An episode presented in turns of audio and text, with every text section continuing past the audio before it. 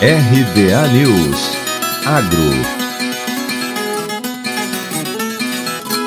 Representantes do governo, setor produtivo e sociedade civil do Brasil e da China se reuniram nos dias 20 e 21 de maio para discutir a sustentabilidade na agricultura. A ministra da Agricultura, Pecuária e Abastecimento, Tereza Cristina, participou da abertura do diálogo Brasil-China sobre o tema em evento online e destacou a sustentabilidade na agricultura brasileira. Sustentabilidade tem três pilares indissociáveis: o ambiental, o econômico e o social. Com nossos ganhos de produtividade, conseguimos levar alimentos baratos ao mundo. O custo médio de produção brasileiro caiu pela metade em relação à década de 1970. Nossos produtores rurais também ganharam com o desenvolvimento econômico e social sendo levado ao interior do país. O Brasil, como a China, tem o desafio de melhorar a vida daqueles que vivem no campo dando a eles condições semelhantes àquelas da população urbana. A China é o principal parceiro do agronegócio brasileiro, tendo o Brasil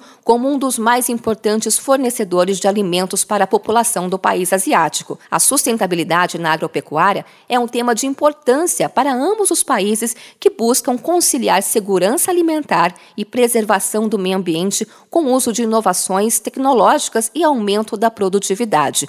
É o que destacou o ministro da Agricultura e Assuntos Rurais da China, Teng Ranjian. Ministro chinês disse que o Brasil é o primeiro país em desenvolvimento a criar uma parceria estratégica com a China e também um importante parceiro no agronegócio. O evento explorou potenciais formas de cooperação entre os dois países nessas áreas e apresentou práticas corporativas ligadas à agricultura sustentável. Ao longo de dois dias, foram realizados painéis sobre assuntos fundamentais para a cooperação sino-brasileira, como finanças verdes, agricultura sustentável, biodiversidade e economia circular. A produção agropecuária com baixa emissão de gases de efeito estufa já é realidade no Brasil e foi apresentada pela diretoria do Departamento de Produção Sustentável e Irrigação do Ministério da Agricultura, Mariane Crespolini. De importador de alimentos básicos na década de 1970, o Brasil atualmente é considerado o celeiro do mundo, responsável pela alimentação de mais de um bilhão de pessoas